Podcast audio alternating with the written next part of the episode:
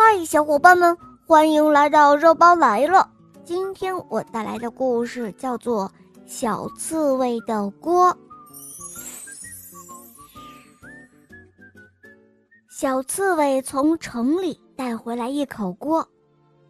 哦，我以后每天都用它来煮饭。他高兴地说道。小刺猬有新锅的消息很快就传开了。这一天，小浣熊来到小刺猬家。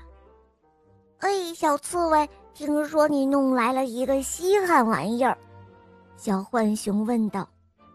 是啊，小刺猬得意的指指自己的那口锅，就是这个。哦，这是什么？小浣熊皱起了眉头，看起来似乎不错，只是为什么在上面安了两个把手啊？这难道不好吗？小刺猬有些慌了。嗯，很不好。小浣熊肯定地说：“我从来都没有见过带把儿的锅。其实啊，他连不带把儿的锅也从来没有见过。”小浣熊走了之后，鹳鸟来拜访小刺猬了。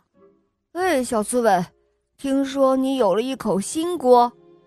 鹳鸟说着，用嘴在锅盖上敲了敲。哎呀，你的锅怎么没有汽笛呢？嗯，太差劲了。哦，干嘛非要有汽笛呢？小刺猬不服气地问道。当然应该有汽笛了。煮饭的时候，汽笛如果突然叫起来，那就是通知你饭熟了。鹳鸟说完就走了。小刺猬很忧愁地坐在他的锅旁，一直到野兔敲响了他的门。“嗨，小刺猬，我来见识见识你的锅哟。”野兔说道。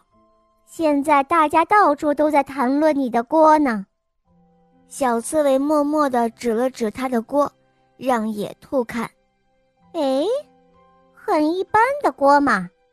野兔说着，揭开了锅盖，随即他惊叫了起来：“哎呀呀，瞧瞧瞧瞧，锅壁这么薄，这是很容易坏的吗？”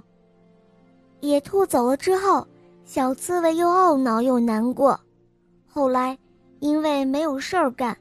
他往锅里放了一些苹果，煮起了糖水苹果来。很快，他的糖水苹果就煮好了。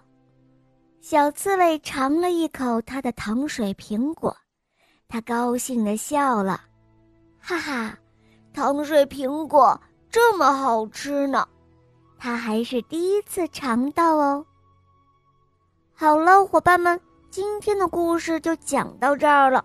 更多好听的故事，打开喜马拉雅，搜索“小肉包童话《萌猫森林记》”，有三十五集，非常好听哦。小伙伴们，赶快和小肉包一起去历险吧！